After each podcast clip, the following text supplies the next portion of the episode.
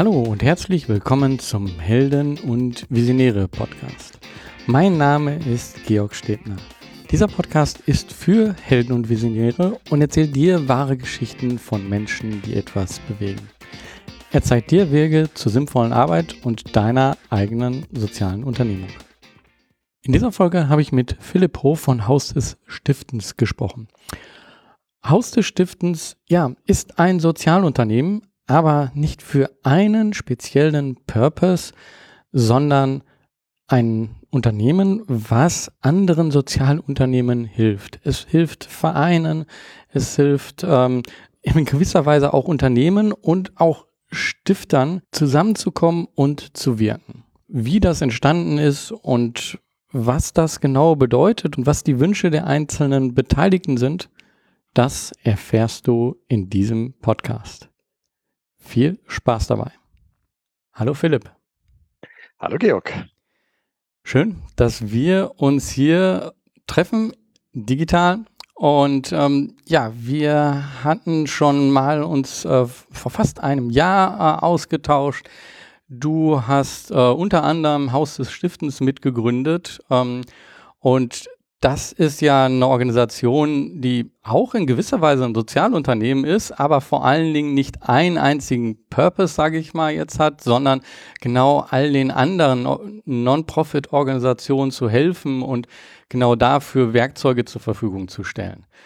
Ähm, bevor wir sozusagen da reingehen, was macht äh, Haus des Stiftens und was ist da noch alles drumherum, äh, würde ich erstmal ja, gerne, dass du dich vorstellst persönlich und dann ähm, sehen wir mal, wie es denn zu Haus des Stiftens gekommen ist. Ja, sehr gerne. Also, ich glaube, wenn ich mich beschreibe, dann ähm, gibt es klar so ein paar Formalien. Ich bin, habe Betriebswirtschaft studiert, ähm, hatte mich in meiner Diplomarbeit mit Wirtschaftsethik stark beschäftigt. Das Thema Ungerechtigkeit hat mich, ich glaube, von klein auf irgendwie fasziniert. Und ähm,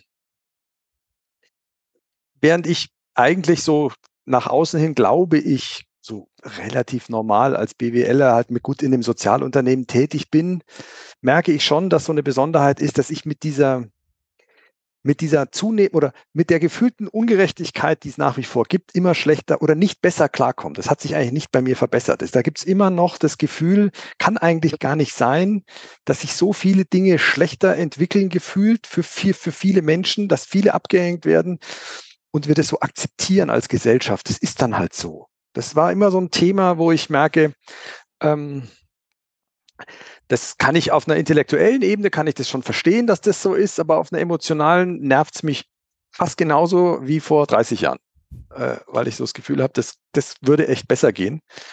Und ähm, das ist, glaube ich, auch so der Hintergrund, warum ich nach meinem BWL-Studium, ich hab, war fertig und habe dann drei Tage später zwei Freunden gesagt, ich würde gerne entweder noch promovieren oder ich fange irgend bei einem Unternehmen an, was man heute sagen würde, eine CSR-Abteilung hatte. Das fand ich irgendwie, dann ist man so auf der BWL-Seite im Unternehmen, aber eben doch so ein bisschen irgendwas anders machen. Und einer von denen kam dann einen Tag später, gesagt, also ja, hat er zu einem Unternehmen habe ich keinen Kontakt, aber mein Vater ist Anwalt und der hat eine, der hat einen Kunden, der möchte eine Stiftung gründen. Wäre das was? Hast du Lust? Für den zu arbeiten. Ja, Stiftung klingt jetzt auch nicht, klingt jetzt auch nicht schlecht. Und so bin ich im Prinzip drei Tage nach meinem BWL-Studium äh, in, in diesen Stiftungssektor eingetaucht und habe das, glaube ich, nie bereut. Ähm, bin da nach wie vor echt happy, dass man in dem Umfeld arbeiten darf und ähm, ist so nach wie vor so dieses ähm, Gefühl zwischen den Stühlen stehen. Also auf der einen Seite Menschen, die Ressourcen haben und irgendwie auch was geben wollen. Auf der anderen Seite Menschen, die auch Ressourcen haben, aber keine finanziellen, sondern eher, die wissen, wie man Dinge umsetzen kann in den Projekten. Und diese Welten zusammenzubringen, fand ich immer schon faszinierend. Ja, das ist ähm, so für mich persönlich der, der Werdegang, der dann irgendwann mal 95 dann auch zum Haus der Stiftens geführt hat. Hm. Ja, wie ich gerade schon gesagt habe, also ähm, eigentlich ist das ein ganz wichtiger Teil von diesem gesamten ähm, Non-Profit-Bereich, ich sage aber allgemein zu dem Sozialunternehmertum. Ähm, wenn wenn ich keine finanziellen Mittel habe, genauso wie bei einem Startup auch, ne, dann äh, geschieht das ja alles auf einem ganz anderen Niveau als mit finanziellen Mitteln. Äh, von daher ist das ja ein wichtiger Schlüssel. Ähm, der scheint aber für viele am Anfang so weit weg zu sein und da ist äh, so wenig Verständnis. Also was ist Stiftung? Wie gehe ich an eine Stiftung dran?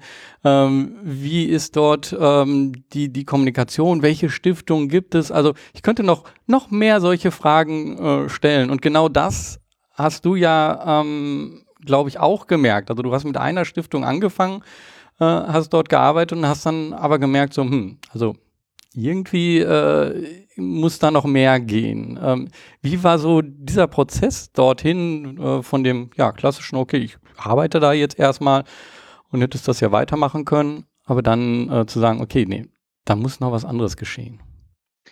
Ähm, also was, was mich immer ein bisschen frustriert hat, war, dass wenn du für eine Stiftung arbeitest, du bist ja nicht ausgebildet. Also ich war klassischer BWLer, ich hatte keine Ahnung von Stiftung. Du lernst das alles, während du halt dich auf den Weg machst. Und gefühlt habe ich fast alle Fettnäpfchen erwischt, die man halt bei, als Stiftungsmanager erwischen kann. Also Vermögensanlage falsch angelegt und irgendwie die Buchungen nicht richtig gemacht. Also ganz viele Themen, wo du so das Gefühl hast, also blöd. Jetzt wüsste ich es besser, aber im Lebenszyklus einer Stiftung brauche ich das dann auch irgendwann nachher nicht mehr ähm, weil dann hat man es ja geklärt. Und, und dann merkte ich aber für, für andere, die stiften wollen oder überhaupt mehr Ressourcen abgeben wollen, die haben ja das gleiche Problem. Die haben ja auch diese ganzen Fettnäpfchen vor sich, die sie entweder ehrenamtlich umschiffen müssen, wenn sie sich da als Vorstand äh, so strukturieren wollen, oder wenn sie hauptamtlich jemanden haben, dann gibt es da auch wenige, die dann wirklich diese Fettnäpfchen alle so gut kennen. Und in der Zeit hatte ich dann das war 93, äh, war ich häufiger in den USA und da gab es eine Organisation, Tides Foundation, Tides Center, die haben im Prinzip als Non-Profit-Organisation hunderte von Stiftungen und engagierte Privatpersonen und Unternehmen begleitet. Und hatten halt dann einen, der kannte sich mit Buchhaltung aus, einer kannte sich mit Rechts aus, einer kannte sich mit Projektauswahl aus, mit Wirkung, mit Internetseiten so. Und diese ganzen Stiftungen haben halt nach Bedarf diese Strukturen genutzt, ohne selber Leute anzustellen. Immer so. Und das hat mich fasziniert, weil ich das Gefühl hatte, wenn man will, dass mehr Leute stiften und sich engagieren, dann braucht man eine Struktur, dass das dann auch irgendwie wirkungsvoll wird. Bloß sich zu engagieren, wenn man nachher merkt, also da kommt dann auch nicht wirklich viel raus, ist dann zwar nett, dass ich sagen kann, ich habe mich auch engagiert, aber führt dann auch nicht gerade zu großer Zufriedenheit, wenn die eben ein Fettnäpfchen nach, nach dem anderen erwischen und dann auch irgendwie so das Gefühl haben, das hätte ich irgendwie anders machen müssen und können. Und das war äh, von der Historie her, war das, glaube ich, der, der Punkt, dass es mich, also dass ich 93, 94, ähm, da bin ich viel im Ausland gereist, war viel in Afrika, Asien, Zentralamerika äh, und habe mir Projekte angeschaut mit der Frage, wenn da irgendeiner kommt und sagt, ich möchte mich engagieren in Asien, was mache ich denn da? Gibt es irgendjemand, wie, wie, wie, wie, welche Organisationen schlage ich dem vor oder wie soll er sich da überhaupt annähern? Hatte ich auch keine Ahnung. Diese Stiftung, bei der ich war, Thomas Gottschalk Stiftung, war nur in Deutschland tätig. Da kannte ich dann so ein bisschen, hatte ich so einen Rahmen von nach zwei Jahren verstanden, wie sowas in Deutschland funktioniert, aber international hatte ich relativ wenig Ahnung. Und das habe ich dann ähm, versucht eben mit privaten Reisen und habe ganz viele Projekte. Ich habe sicherlich ein Jahr im Ausland verbracht und habe mir einfach Organisationen angeschaut. Wusste damals nicht ganz genau, ob mein Platz nicht vielleicht doch vor Ort ist. Als BWL kannst du, als BWLer kannst du auch in ein mittelgroßes, mittelgroße Organisation nach Uganda gehen. Und ähm, auf meinen Reisen wurde mir aber klar, da gibt es tolle Leute vor Ort, die checken auch, äh, was da gebraucht wird. Die sind kulturell viel näher an den Themen. Aber was sie alle gefragt haben, ist, ich bräuchte Kontakte, ich bräuchte Brücken zu Leuten, die mich irgendwie unterstützen. Und das tut, das haben, da haben sie sich schwer getan, aus Ghana heraus oder sowas. Klar, die hilfsinternationalen Organisationen haben dann hier in Deutschland Leute sitzen, aber selbst bei denen war so dieses Gefühl, ich habe da viele ähm, Organisationen oder Unternehmen, Stiftungen, Privatpersonen, die im größeren Stil mich fördern. Das haben sie eigentlich unisono gesagt, das fänden sie wichtig. Und so, dass ich dann für mich 95 auch beschlossen habe, ich will da, glaube ich, jetzt lieber in Deutschland bleiben und lieber so dieses Brückenbauen mal versuchen. Und dann habe ich ähm, mit Alexander Broschier, der eine St Kinderstiftung hatte, die ich begleitet habe, ähm, da haben wir gesagt, okay, wir fangen jetzt einfach mal so eine Struktur an in der Zielsetzung, dass es irgendwann mal drei Leute ernährt. Das war so das absolute äh, Maximale, was wir uns vorgestellt haben. Also so einer, der ein bisschen Buchhaltung macht, einer, der ein bisschen Projekte hat und ich in irgendeiner Form. Das war so die Zielvorstellung, als wir damals angefangen hatten. Fand ich schon sehr ambitioniert in der damaligen Zeit, weil das ähm, Stiftungen waren nicht wie heute so sozusagen sehr gängig, sondern es war halt ähm, eher exotisch.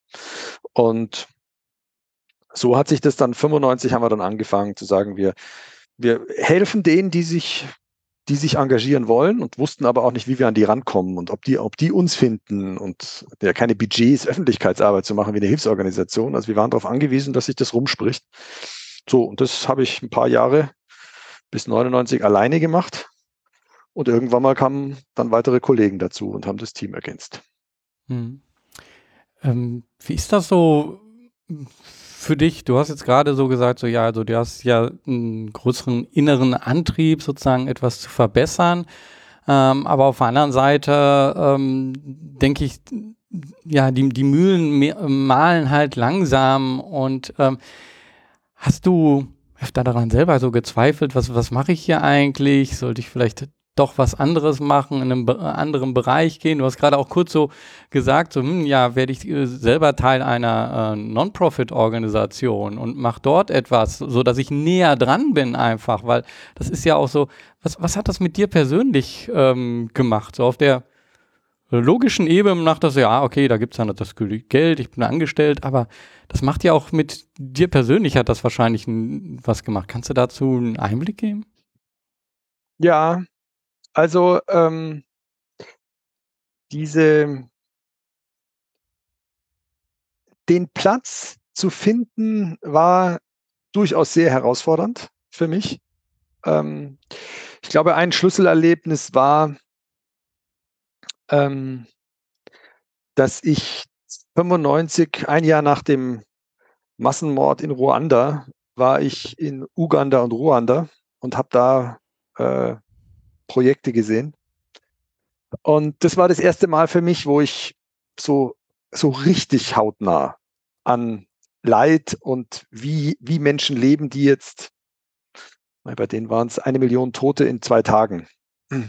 Und das hast du auch noch ein Jahr später an jeder Straßenecke gespürt, ja, dass da, dass dieses ganze Volk war völlig konsterniert. Und wenn du mit den Menschen redest und dich darauf einlässt, das war schon was, wo ich, ähm, wo ich so gemerkt habe, ähm, da Brücken zu bauen, macht mir Spaß. Da zehre ich wahrscheinlich heute noch von, in einer gewissen Art, weil ich so das Gefühl habe, da sind viele. Und das ist ja das Schöne. Es gibt ja, das ist ja nicht Not primär, sondern das, das sind viele engagierte Leute vor Ort, die was verbessern wollen. Ähm, klar ist es auch Not und auch schwierig, aber ähm, dieses, ich war in dem Zentralgefängnis von Kigali und da war ein, ein Projekt für Kinder, die in dem Gefängnis geboren waren. Und die Frauen, die das da gemacht hat, das war schon einfach beeindruckend, wie die mit einer Selbstverständlichkeit in so, einen, in so eine Struktur gegangen ist, wo ich selber für mich gedacht habe, also nichts wie raus. Ja, so schnell wie möglich. Das war schon anders als ein deutsches Gefängnis. Das war schon richtig heftig. Und dann merkst du, ey, es gibt total coole, engagierte Leute, die mit Überzeugung irgendwas machen. Und sich irgendwie denen, mit denen zu verbinden oder den irgendwie mit denen gemeinsam was versuchen weiterzubringen, das war schon, hat mich, äh, hat mich geprägt.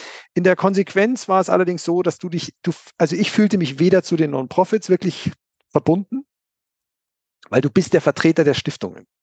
Also du bist der Vermittler, du bist nicht Teil der Non-Profit-Organisation. Und bei den Stiftern bist du auch nicht Teil von ihnen, sondern du bist irgendwie der, der dann halt so diese Brücken zu irgendwo anders hinbaut. Du bist nicht der Angestellte bei einer großen Stiftung, so im, der, ähm, der da voll in die Strukturen ist. Das heißt, es war schon herausfordernd, immer wieder dieses Gefühl, ja, du bist halt einfach zwischen den Stühlen. Das war ich jetzt, bin ich jetzt seit 30 Jahren zwischen den Stühlen. Es hat sich dann, es wurde leichter, wenn man dann wenn mehr Leute zwischen den Stühlen sitzen, dann hast du die Kollegen, die alle natürlich zwischen den Stühlen sitzen. Das ist alles bei Haus des Stiftens kulturell, merkst du, das ist eine Herausforderung, weil, naja, die wissen auch, wir machen Buchhaltung, wir machen Rechtsberatung. Wir sind jetzt nichts bei Ärzte ohne Grenzen an der Front und sind auch nicht so nah dran. Wir machen eigentlich was, was, was ein Steuerberater auch macht. Also emotional bist du dann immer so nicht voll in, integriert in die, in die Mission. Umgekehrt ist es natürlich doch ein bisschen was anderes wie der Steuerberater, der äh, was macht, weil wir eben ausschließlich gemeinnützige äh, Personen haben für die oder gemeinnützige Stiftungen und später dann eben auch viele Unternehmen, die sich engagieren. Und so, das würde ich jetzt mal sagen, ist der Haupt, Haupt, das Haupt, die, auch die Hauptherausforderung bis heute, dass das dieses man gehört nicht links hin, man gehört nicht rechts hin. Jeder belächelt sich so ein bisschen und dann auch so, das fand ich immer super. Meine Studienkollegen, damals war ja dann Ende 99, war so diese Zeit der Startups, die die dann an die Börse gebracht haben. Und ich habe mich ja auch selbstständig gemacht. Ich hatte ja ein Unternehmen, das ist eine kleine GmbH und dann haben die immer gefragt, und wann kriegst du das Ding dann an die Börse? Also Börse ist nicht. Ich bin froh, wenn ich irgendwie genug Geld kriege, dass ich irgendwie äh, irgendein Gehalt zahlen kann. Also finanziell ist es völlig uninteressant. Das, da merktest du schon, dass, dass ganz viele auch von meinen Studienfreunden, ja, die haben sich das so angehört und haben gesagt, was ist das für einer? Also, also jetzt ich, ich arbeite bei dem Startup, damit ich das, äh, damit ich hier irgendwann ein, ein Aktienpaket kriege oder äh, oder wenn ich mich schon selbstständig mache, dann habe ich zumindest die, diese Perspektive, dass das irgendwie finanziell attraktiv wird. Die hatte ich nie. Und ähm, von der Seite her ist dieses, dieses Sozialunternehmertum was, was durchaus herausfordernd ist, weil man halt deutlich mehr, finde ich, Grenzen bekommt als andere. Wir haben halt finanziell, musst du jeden Euro umdrehen. Wenn du irgendwas machen willst, musst du erstmal jemanden ansprechen, der dir hilft. Du kannst nicht einfach sagen, ich mache jetzt eine neue IT. Du musst erstmal drei Monate irgendjemanden davon überzeugen, dass eine IT für so ein Unternehmen wichtig ist, der das Geld auf den Tisch legt. Und, und ähm, und das ist gar nicht so einfach, weil es natürlich eben nicht, es ist eben nicht das, der, der, Kindergarten, das Umweltprojekt, wo jeder sagt, na klar brauchen die eine gute IT, sondern du bist halt so ein Sozialunternehmen, so ein, so ein Mittelding da, da drin. Also es ist schon, ähm, ich habe, ich würde schon sagen, das war jetzt nicht immer einfach. Ähm, macht Spaß und ich bin auch nach wie vor echt begeistert, dass ich das machen darf und glaube da auch dran und habe da auch ähm, super Kollegen. Aber es ist nicht, es ist jetzt nicht so, dass man, dass ich, äh, also wenn jetzt wenn junge Leute kommen, ich habe das Gespräche mit meinen Kindern, die sind, die älteren beiden sind 22 und 20, die kleine ist 13. Ich war mit den älteren beiden im Sommer letzten Jahres in Ghana, weil wir auch so eine Projektreise gemacht haben. Ich wollte denen aus, auf Basis meiner damaligen Ruanda-Reise einfach auch so mal Projekte zeigen. Und ich glaube, die sagen, ist total cool, was du da machst, aber ich bin, ich gehe in, in den klassischen Wirtschaftsbereich. Das muss jetzt für mich nicht so sein. Und da habe ich hohes Verständnis für, weil das äh, echt, das ist jetzt auch nicht immer nur ein leichter Weg und das ist jetzt nicht das, wo ich das Gefühl habe, das würde ich jetzt jedem ähm, empfehlen. Für manche Leute, glaube ich, kann es passen, aber es ist schon herausfordernd, für, zumindest für mich gewesen, über viele Jahre. Hm. Ja, ja, ich merke das äh, bei meinen Kindern auch. Ähm, die sind jetzt ähm, 17 und 15 und ja, bei denen ist auch eher so, dass sie sich das angucken und sagen, oh, ja, interessant, aber die haben da auch noch keinen Bezug zu. Ich denke aber, vielleicht gibt's das in, in der Zukunft oder so, vielleicht, äh, weil bei mir war es ja auch im Endeffekt ein Weg. Ich habe ja auch nie diesen Weg direkt gewählt. Ähm, für mich war halt Technologie, Entwicklung, äh, war das, wo ich hin wollte und da bin ich auch gelandet zuerst. Also äh, super ähm, interessant einfach, aber dann halt die Frage so, ja, was ist dann am, am Ende meines Lebens, worauf gucke ich zurück? Und mit diesen Gedanken bin ich halt woanders nochmal hingegangen und ich kann total dort reinfühlen mit diesem ähm, Brückenbauer äh, und vor allen Dingen dem, ähm, ja, für was äh, steht man. Ähm, das ist ja bei, bei den Organisationen, die halt anderen Organisationen helfen, die haben es ja dann auch unheimlich schwer in der Anfangszeit vor allen Dingen zu, äh, zu zeigen, wofür sind sie denn da? Also was ist denn der, der Mehrwert, äh, den man bietet und ist das wirklich ein Mehrwert? Ähm, wie bist du damit ähm, umgegangen? Also was, was war deine Herangehensweise da, ähm, sozusagen zu sagen, okay, ich bin zwar hier in der Brücke und äh, äh, Brückenbauer und ich helfe ganz vielen NGOs, also kann ich jetzt nicht sagen, nach SDG sowieso äh, mache ich dieses oder jenes, äh, aber ich habe hier einen größeren Hebel von dem Ganzen. Also ähm, du bist jetzt auf der Stiftungsseite, aber trotzdem glaube ich, ist da immer noch diese Frage an, an dich persönlich wahrscheinlich gestellt. Ja, Also dieses ähm, dazwischen ähm, sich zu positionieren, war mir, glaube ich, vor allem deswegen möglich, weil ich mit Alexander Brochet einen Unternehmer hatte, der Fähigkeiten reingebracht hatte, die ich einfach nicht hatte. Ich glaube, ich bin, bin mittlerweile überzeugt davon, dass man in, in mindestens mal Zweierkonstellationen, im Idealfall sogar noch mehrere, mehrere Personen zusammen irgendwas machen kann, weil ähm, er war halt, äh, der hatte ein Unternehmen geerbt, Gebäudetechnik, äh, war 20 Jahre oder ist 20 Jahre älter als ich und ähm, nicht ganz 17, aber ist jemand, der so äh, einfach eine andere Perspektive auf Themen hatte. Und das war für mich ganz wichtig, dass der in ganz wichtigen Phasen einfach gesagt hat, so habe ich mir jetzt angehört, wir gehen jetzt nach links. Und das, der wusste einfach, dass er geht nach links und hatte auch dann so diese, den Mut, manchmal einfach auch Entscheidungen zu treffen, die ich wahrscheinlich alleine nicht getroffen hätte.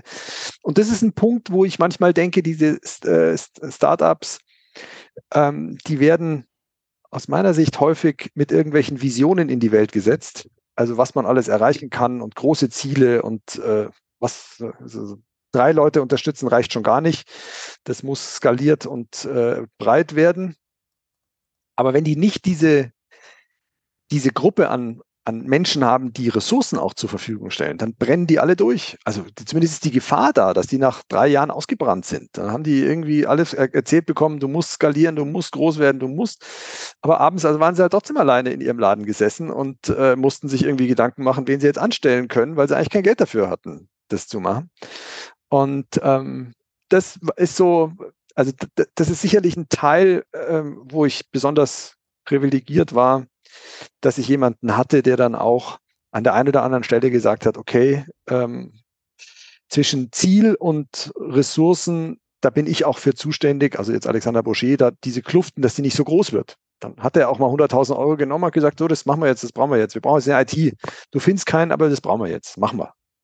Und ich, also das ist ein Punkt, wo ich, wo ich denke, ähm, so ein klassischer Startup, der alleine anfängt, ähm, der nicht, der nicht bald solche Menschen in seinem Umfeld äh, findet, da würde ich aus meiner Erfahrung sagen, dann lieber echt kleine Brötchen backen, als sein ganzes Leben oder zumindest viele Jahre hinter so einem riesen Ziel herzulaufen und die Ressourcen nicht zu haben.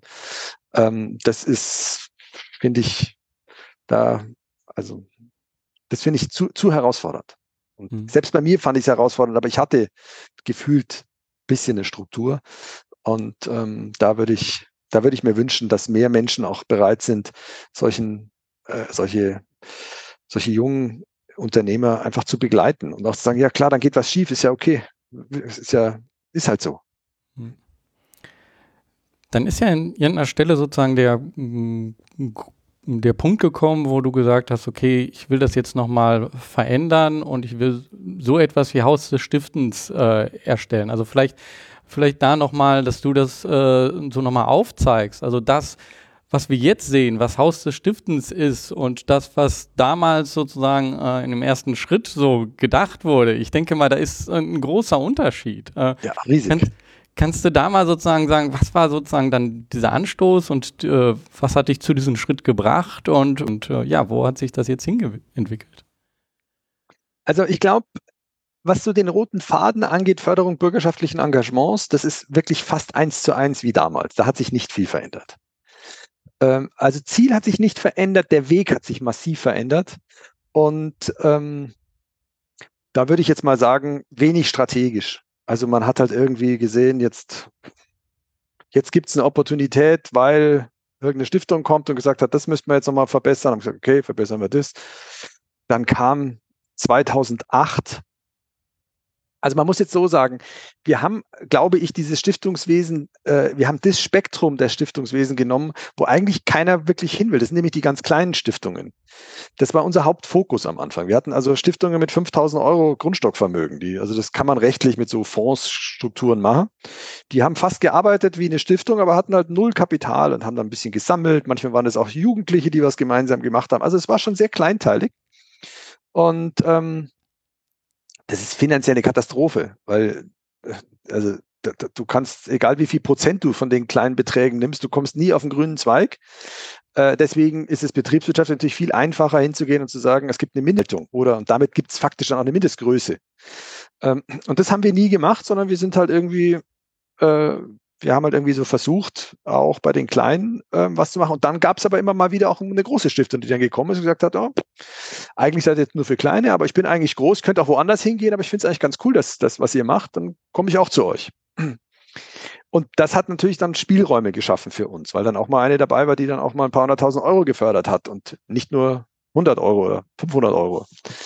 Und, und das andere, was dann viel verändert hatte, war, dass 2008 ähm, hatten wir für Microsoft Deutschland so einen Aktivtag organisiert. Die wollten mit ihrer Finanzabteilung irgendwie einem Kinder, Kindergarten irgendwie den, den Garten sanieren an ihrem freien Tag. Und das haben wir dann für die organisiert. Und drei Tage später riefen sie an und gesagt, ja, in Amerika gibt es eben so eine äh, Initiative von Microsoft, dass die IT spenden für Hilfsorganisationen.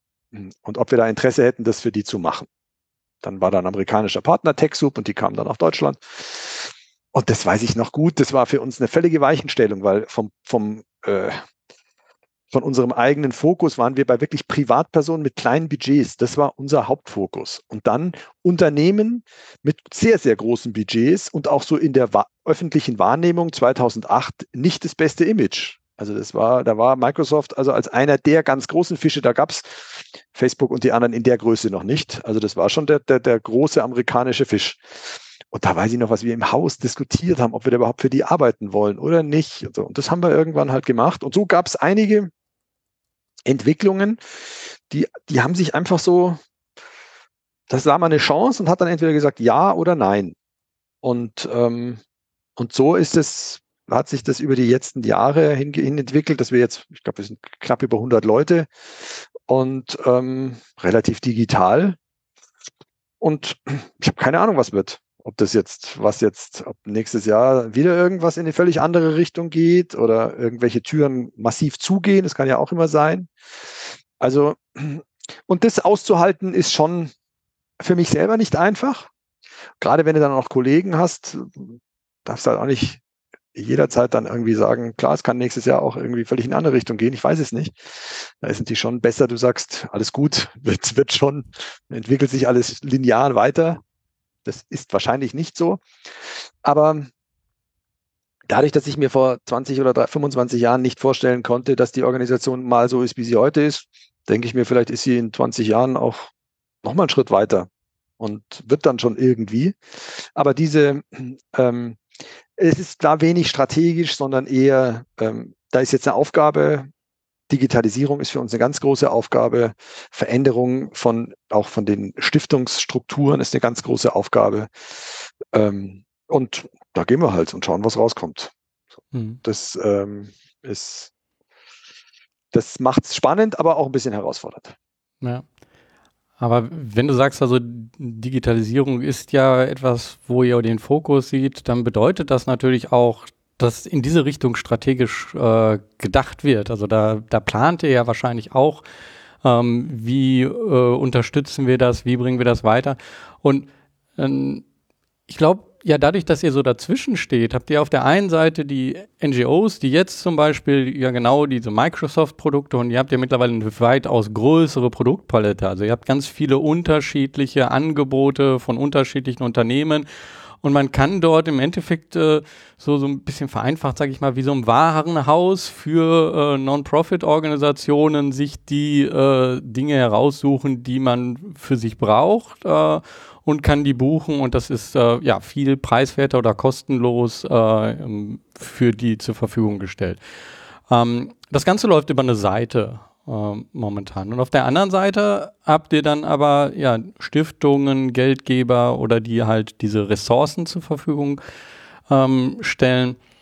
Ähm, wie äh, wie wollt ihr die vielleicht in, in Zukunft zusammenbringen? Ähm, was wollt ihr dort machen? Weil ich glaube, dadurch, dass die getrennt sind an vielen Stellen, ist es ja auch so, dass ähm, ich nenne es jetzt mal emotional, dass es also emotional da auch eine Entkopplung äh, entsteht und die ja auch für beide Seiten eigentlich nicht das ist, was sie wollen. Aber Sie leben wiederum in zwei unterschiedlichen Welten. Also die, die Anforderungen von Unternehmen, äh, sagtest du gerade bei Microsoft ja so mal so ein Aktivtag, ist halt eine ganz andere als jetzt von einer Non-Profit-Organisation. Also Hast du eine Idee, wie ihr die in Zukunft näher zusammenbringen könnt, emotional zusammenbringen könnt vielleicht auch? Und ähm, ist Digitalisierung da für euch äh, ein, ein, Weg? Also seht ihr dort etwas? Ja, ähm, das ist eigentlich eines der größten Hebel, an die wir mit denen wir uns beschäftigen. Dieses ähm, Digitalisierungsthema grundsätzlich, weil wir verwalten irgendwie 1500 Stiftungen. Also du kannst die Buchhaltung für 1500 Stiftungen nicht mehr manuell machen. Du musst digitalisieren. So, jetzt sind wir da in diesem voll in dem Prozess drin. Das ist wahnsinnig teuer, diese Strukturen aufzubauen. Echt aufwendig, aber das schaut jetzt so aus, als funktioniert es dann auch irgendwann. Jetzt könnten wir auch 10.000 Stiftungen verwalten. Ohne, also, ohne dass es jetzt von der IT-Seite her äh, zu einem Riesenproblem werden würde. Das, bei uns gibt es zwei Aspekte, die, ähm, die sich durch den Laden strategisch durchziehen. Und das eine ist, wir sind ganz bewusst ein Hybrid-Organisation. Das heißt, wir wollen nicht nur IT zur Verfügung stellen. Wir wollen auch sowohl den Non-Profits als auch den Stiftern als auch, auch den Unternehmen persönliche Kontakte ermöglichen, auch zu uns. Also es ist natürlich einfacher, wenn ich jetzt nur ein, ein Portal wie Stifter helfen habe und da gibt es gar keinen, da gibt es nur noch Chatbox und äh, irgendwelche äh, Möglichkeiten, online meine Frage zu. Es ist uns immer wichtig gewesen zu sagen, da gibt es auch Leute, die man anrufen kann und ihre Frage loswerden kann. Was es natürlich schwerer macht, auch teurer macht. Trotzdem glauben wir, dass das für diese, für die Organisation ein ganz wichtiger Aspekt ist. Und genau das gleiche bei den Stiftungen. Wir haben Portale, wo Stiftungen viel selber machen können, aber sie haben eben auch ihren Berater und Begleiter, den sie bei jeder Frage anrufen können.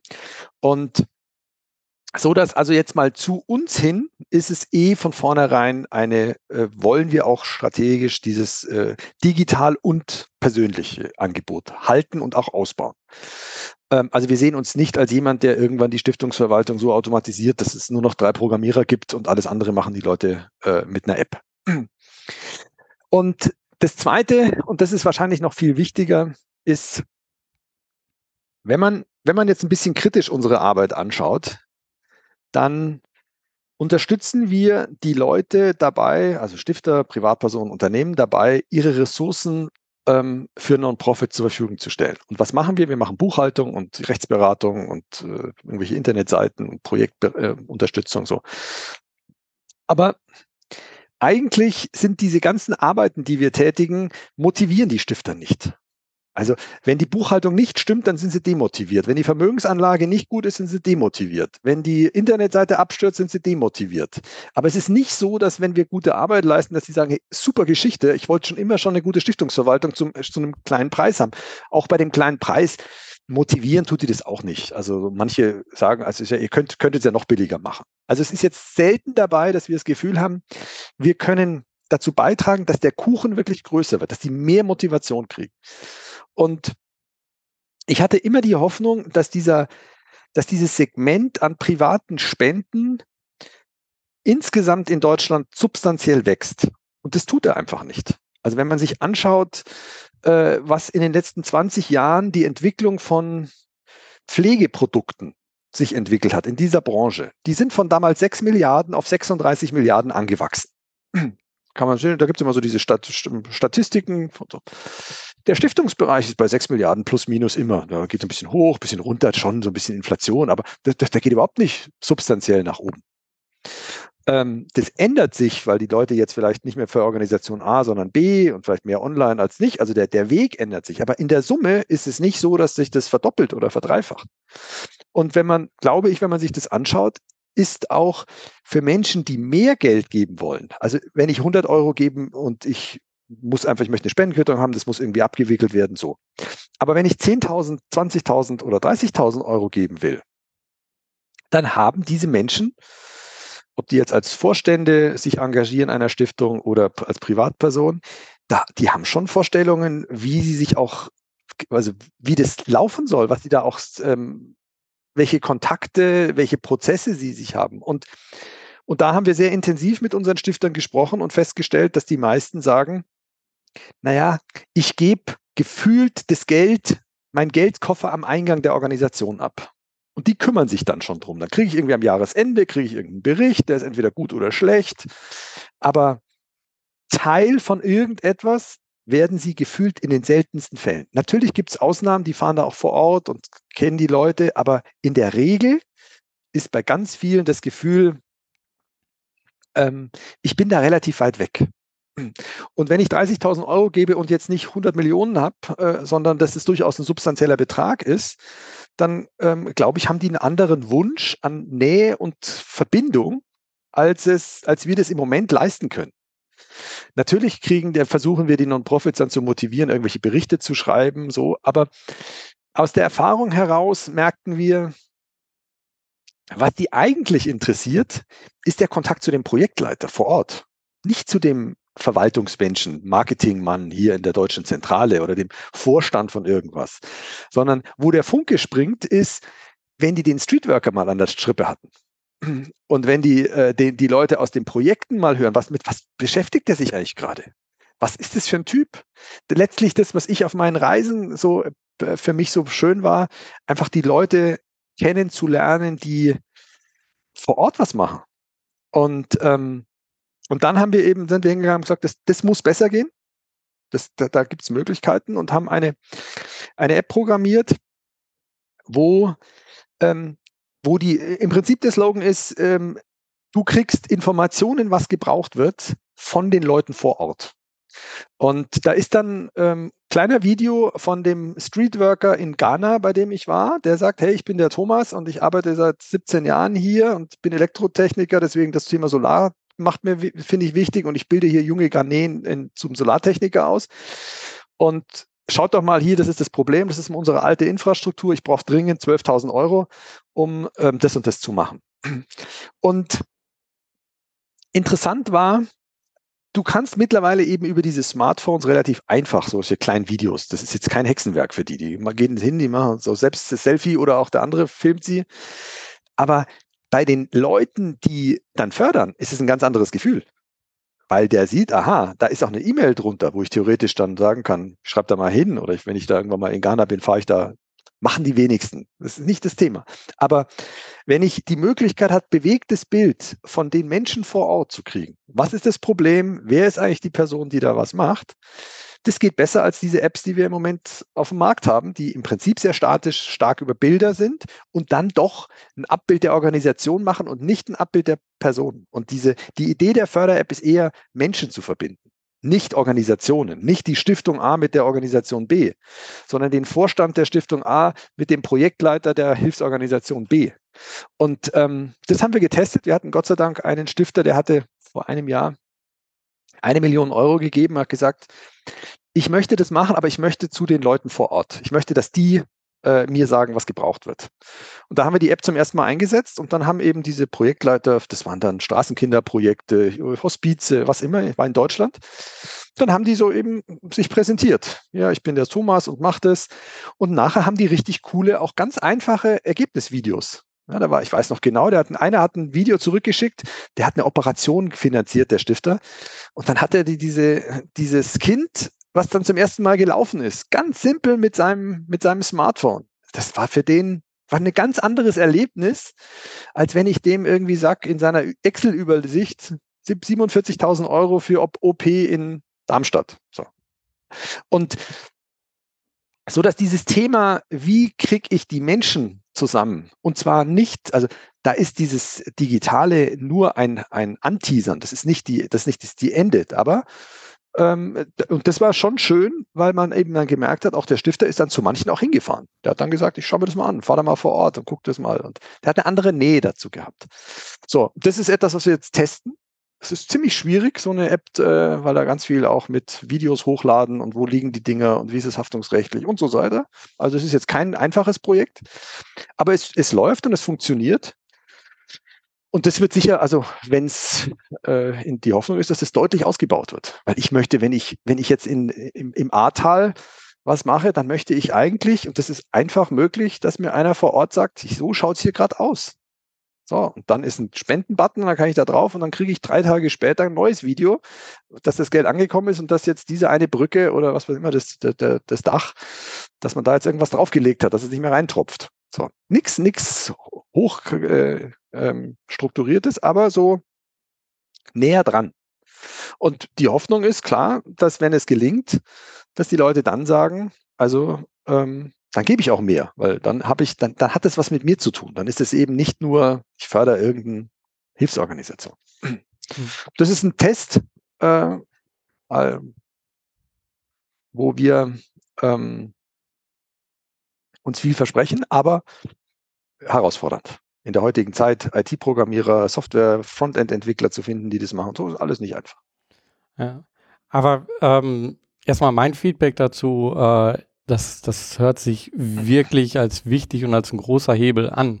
Ähm, ich persönlich, als, als ich noch Mitarbeiter war und also Chips entwickelt habe, habe ich mir halt auch gesagt, okay, diese preiswerten Handychips, die ich mache, die ermöglichen preiswerte Handys und dadurch gibt es in Afrika dann die Möglichkeit auf einmal ähm, ja zu kommunizieren und Wettervorhersagen zu bekommen. Also das war für mich auch irgendwo ein Antrieb, okay, hier bin ich in der Möglichkeit aber dadurch, dass das so weit weg war und ich da keinen Bezug zu hatte, habe ich an irgendeiner Stelle dann gesagt, okay, wie kann ich näher dort rankommen? Wie kann ich mehr mit meinem Know-how, mit, mit meiner Arbeit bewirken? Äh, und ich glaube genau das, ähm, man, man denkt immer so, okay, wenn ich die Zeit dafür investiere, dann bekomme ich ja direkt etwas. Wenn ich mich engagiere, dann bekomme ich etwas. Ähm, aber auch wenn ich finanzielle Mittel habe, weil ich halt eingebunden bin in meinem Familienleben auch vielleicht einfach oder so, ne? Mhm. Äh, wenn ich da die finanziellen Mittel, ähm, dann bin ich ja oder dann kann ich emotional genauso auch dabei sein. Und es geht nicht nur das eine oder nur das andere, sondern dieses Zusammenspiel macht ja dann die Kraft des Ganzen. Genau. Ähm, und von daher, ähm, ja, kann ich dich da äh, vollkommen verstehen. Ich finde auch interessant, dass es so eine ähnliche ähm, Entwicklung gibt. Es gibt so ein paar ähm, Apps äh, oder eben auch ähm, ja, IT-Dienstleister, nenne ich sie jetzt mal, die, die im Bereich Nachhaltigkeit äh, genau, also die machen etwas nachhaltig und sie äh, die das, was dort passiert, streuen die dann als Informationen in die äh, internen Kanäle von den Unternehmen, sodass die mhm äh, Mitarbeiter daran teilnehmen. Das ist ja etwas ähnliches. Also da werden halt die bestehenden Kanäle genutzt. Und da merkt man das einfach. Der, dieser Wunsch, daran teilzunehmen, ähm, ist unheimlich wichtig. Ähm, ja, und die App hat ein paar wirklich ganz schöne Features. Ich kann diese diese, ähm, also es läuft auf dem Smartphone, aber ich kann die eben auch äh, in zwei Minuten auf jede Internetseite. Also diese Ergebnisberichte oder was gebraucht wird, kann ich bei jeder Internetseite einbinden kann mir da die Videos anschauen, bin da dabei und das wird schon auch genutzt. Wir haben ein paar, bei SAP haben die ein, ein, Projekt gemacht und da wird auf dem Intranet, haben die das einfach eingebunden. Und das ist schon auch was, wo die dann ihren Kollegen sagen, schaut mal, so, das ist draus geworden. Innerhalb von zwei Minuten. Die müssen sich um nichts kümmern. Ja. Und ähm, also das sind schon Möglichkeiten, wo ich glaube, dass, dass das lohnt sich, das mal zu probieren. Und ähm, letztlich immer wieder halt die Verbindung herstellen zwischen das Brückenbauen in einer digitaleren Form. Mehr ja. ist es nicht. Ähm, ihr sprecht aber eigentlich im Endeffekt ja ähm, zwei, drei Gruppen an. Also du, du hast das so ein bisschen gerade so gemischt. Also zum einen gibt es ja die organisierten Stiftungen, dann gibt es Privatspender, ähm, die etwas machen, und dann gibt es Unternehmen im Endeffekt, die jetzt da Ressourcen. Wie ist das? Das ist ja, die haben ja alle unterschiedliche Anforderungen, unterschiedliche Sichtweisen äh, von dem Ganzen. Wie bringt ihr die zusammen? Also Privatpersonen sind nicht die Hauptfokusgruppe. Hm. Es sind schon Stiftungen und, und Unternehmen. Privatpersonen gründen Stiftungen manchmal oder Förderfonds oder Spendenfonds und damit sind sie erst, äh, erst Privatpersonen und dann werden sie bei uns Stifter, auch wenn sie keine Stiftung haben. Aber sie geben größere Beträge, auch manche per Testament. Da braucht man nicht unbedingt eine Stiftung, um sich da zu engagieren. Ähm, also auf der Geberseite sind es primär Stiftungen und Unternehmen. Und ähm, die haben sehr unterschiedliche Strukturen. Das ist auch mit ein Grund, warum wir uns jetzt letztes Jahr haben wir uns als Haus umstrukturiert als Unternehmensgruppe. Also wir haben eine GmbH, gemeinnützige GmbH, die kümmert sich nur um die Stiftungen. Eine GmbH, die kümmert sich nur um Unternehmensengagement, weil die haben schon andere Anforderungen. Das ist zwar, man kann das auch mit Teams lösen, aber ähm, das ist eine andere DNA, die diese Förderer mitbringen. Und wir haben eine GmbH, die diese ganze Digitalisierung vorantreibt, für beide Stränge. Und wir haben eine GmbH, die das ganze Thema Vermögensanlage fokussiert, weil das ist für uns ein Riesenthema. Wenn die Leute, äh, gerade Stiftungen, wir haben, die Stiftungen haben über eine Milliarde Euro Vermögen. Ähm, also wir sind keine Geldanleger, aber ähm, wir können natürlich schon in der Gruppe äh, bessere Konditionen bei Depotgebühren und bei äh, Bankkontengebühren raushandeln. Dazu musst du den aber, das musst du ein bisschen auch BaFin-mäßig musst du da auftreten und musst sagen, das darfst du dann auch. Kannst nicht einfach als gemeinnützige GmbH diese, die Themenwand schreiben. Also deswegen ist so dieses, ähm, es sind unterschiedliche Zielgruppen und es sind unterschiedliche äh, DNAs, aber das geht ganz gut. Da ist, ähm, die Ausrichtung ist immer die gleiche, aber die, die, diese, die Details sind bei Stiftungen und Unternehmen schon anders. Hm. Ähm, ja, Vielleicht kannst du noch mal ähm, so sagen, was, was ist so das, was du momentan hauptsächlich, also wir sind jetzt so in der Gegenwart, sage ich mal, angekommen und äh, diese Idee hat sich ja ähm, entwickelt. Ähm, was sind eure Hauptaufgaben momentan? Ähm, naja, wir haben, wir haben relativ viel, wenn man so will, Alltagsthemen. Also die Stiftungsverwaltung geht nicht von selber, die Unternehmensprogramme gehen nicht von selber, diese Portale zu betreiben geht nicht von selber. So. Ähm, parallel dazu investieren wir, ich würde fast sagen, ein Drittel der Mitarbeiter arbeitet gar nicht für den Alltag, sondern arbeitet für Digitalisierung, Automatisierung und neuen Angebote. Ähm, und das ist notwendig, weil ohne dass diese Prozesse besser funktionieren, haben wir keine Chance. Also wir müssen da reingehen. Aber wenn wir die Prozesse äh, umsetzen, das ist A richtig teuer. Und dann stellt sich die Frage, nutzen es danach dann mehr oder nicht? Wenn wir bei der gleichen Anzahl von Stiftungen und der gleichen Anzahl von Unternehmen und die Unternehmen vielleicht jetzt noch nach nach der jetzigen Situation sagen, also dieses gesellschaftliche Engagement, das können wir uns wirklich sparen, das machen wir, das, das, das brauchen wir nicht. Also wird es gebraucht. Wir, wir entwickeln Tools, wir entwickeln Strukturen. Ich glaube, das machen wir auch ganz gut, aber ob das ange angenommen wird, keine Ahnung. Hab, hab, wir haben Bauchgefühl und wir haben uns da natürlich auch mit den Menschen, die da auch uns unterstützen und auch finanzieren, sagt man, wir gehen schon davon aus. Aber es ist etwas, ähm, wo, wo ich schon auch ab und zu morgens in der Früh dann aufwache und mir denke, ja, meine Herren, also ähm, wir fahren wirklich mit 180 äh, in der Überholspur und versuchen Prozesse und Angebote zu digitalisieren, ohne wirklich zu wissen, was da dann alles auf uns zukommt. Der einzige Grund, warum wir es machen, ist, weil wir merken, wenn wir, wenn wir es nicht machen, dann müssen wir eigentlich jetzt massiv auf die Bremse drücken und müssen, können weniger anbieten als heute. Das heißt, wenn es, wenn es nicht zu einer Förderung, wenn es nicht zu mehr gesellschaftlichen Engagement von Privatpersonen und Unternehmen kommt, dann läuft unser Laden nicht, ganz klar. Aber dann glaube ich, wird auch unsere Gesellschaft nicht laufen. Also dann ist es das kleinste Problem, dass es dann das Haus des Stiftens auch nicht mehr gibt. Ähm, von der Seite her haben wir dann auch gesagt, äh, wir, wir haben eigentlich die Chance, irgend, weil wir schon relativ gute Kontakte, weil wir relativ viel Know-how haben, wir haben eigentlich eine ganz gute Chance, irgendwelche guten Strukturen, skalierbare Strukturen zu bauen. Und, ähm, und es ist aus meiner Sicht ganz klar, äh, der Bedarf an Förderung wird substanziell wachsen.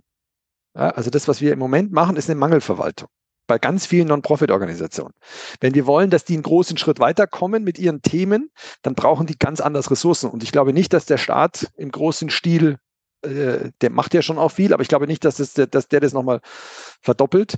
Und ich glaube auch nicht, dass der Normalspender in der Lage ist, äh, das zu verdoppeln, weil vielen Menschen geht es auch finanziell jetzt nicht so, dass sie große Sprünge machen können. Also es gibt ein Segment von Menschen, die eigentlich vermögend sind und durchaus das Potenzial haben, mehr zu geben und auch ein paar Unternehmen, die das Potenzial hätten, mehr zu geben als heute. Und das ist, wenn man so will, äh, unsere unsere Strategie zu sagen, also wir sind uns dessen bewusst, wir, Wir versuchen die Prozesse zu automatisieren, wir versuchen die Angebote zu verbessern, wir versuchen uns breiter aufzustellen. Wenn es nicht genutzt wird, dann haben wir ein Problem. Mhm. Als Gesellschaft, aber auch als Organisation. Ja. Ähm, merkst du das? Also, ähm, ich sag mal, wir fahren ja mit unserer Gesellschaft, ähm, ja, unsere Erde ist verbraucht nach, äh, ich weiß ja nicht, wo wir jetzt gerade liegen, im April oder so schon.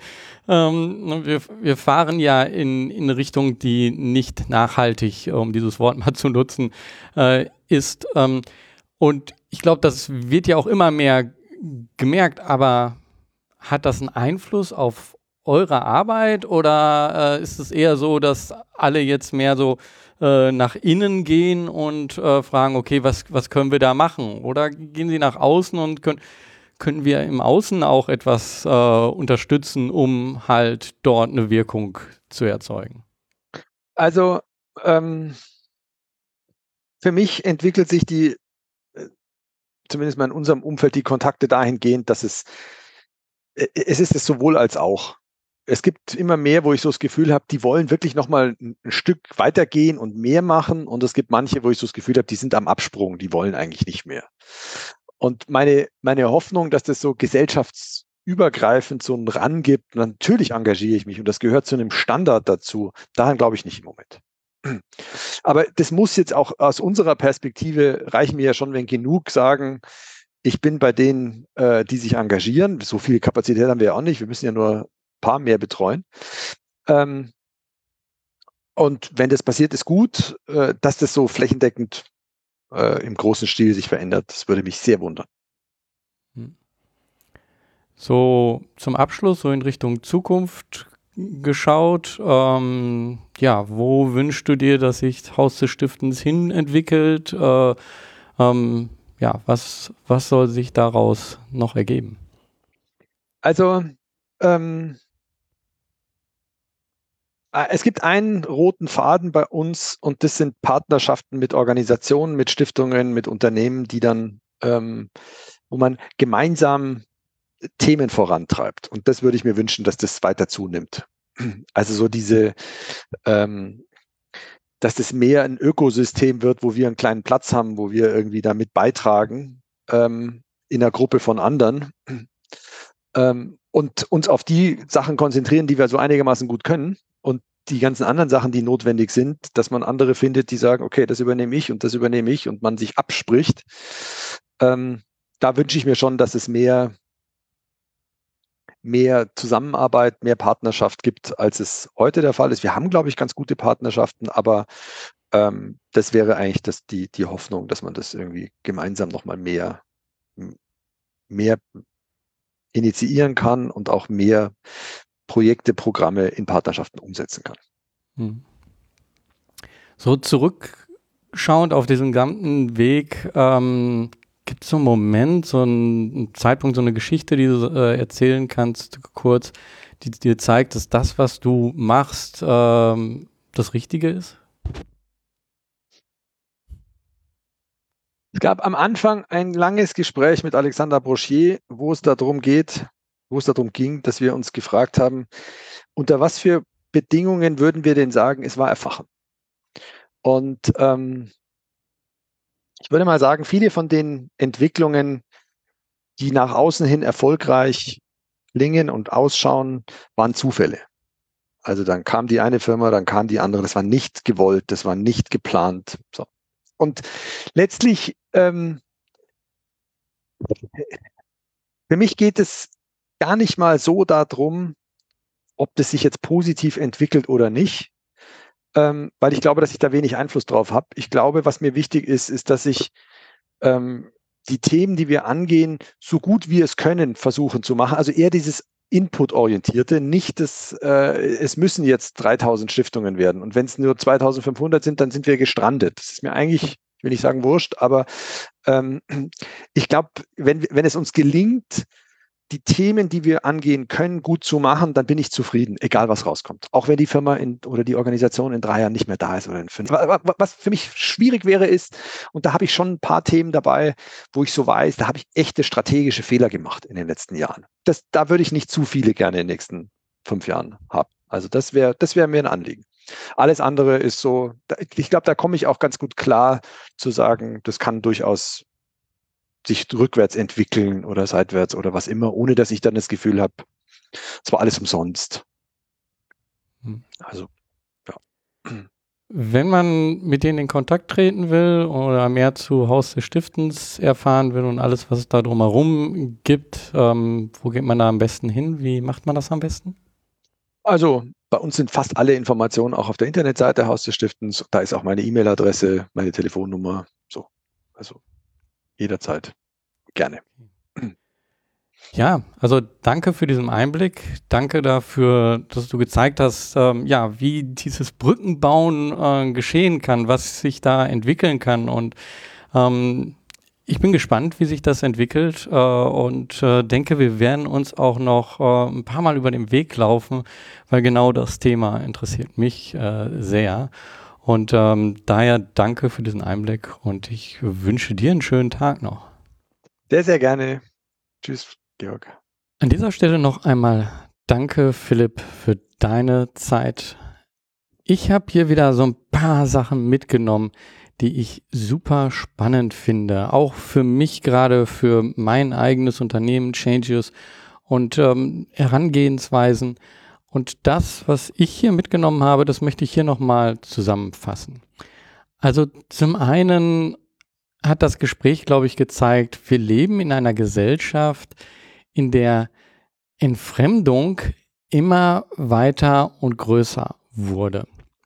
Entfremdung bedeutet, dass es keine Beziehung zwischen den Produzenten und den Konsumenten gibt. Oder hier konkret, dass es keine Beziehung zwischen den Geldgebern und denjenigen, die mit dem Geld arbeiten, wirken gibt.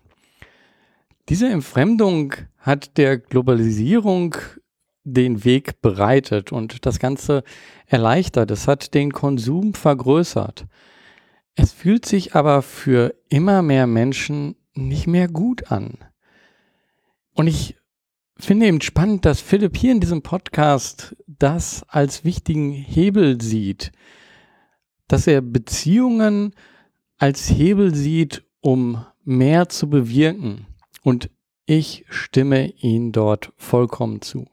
Ich glaube, wir sind bei all den Krisen, die wir aktuell haben, an einer Situation angekommen, wo jede dieser Bereiche, das heißt Wirtschaftsunternehmen, Zivilgesellschaft, aber auch der Staat, merken, dass es nicht einfach so weitergeht, dass man sich aufeinander zubewegen muss und dass man gemeinsame Lösungen finden muss. Und die Ressourcen die jeder mitbringt, sind natürlich unterschiedlich, aber trotzdem möchte jeder etwas davon mitnehmen.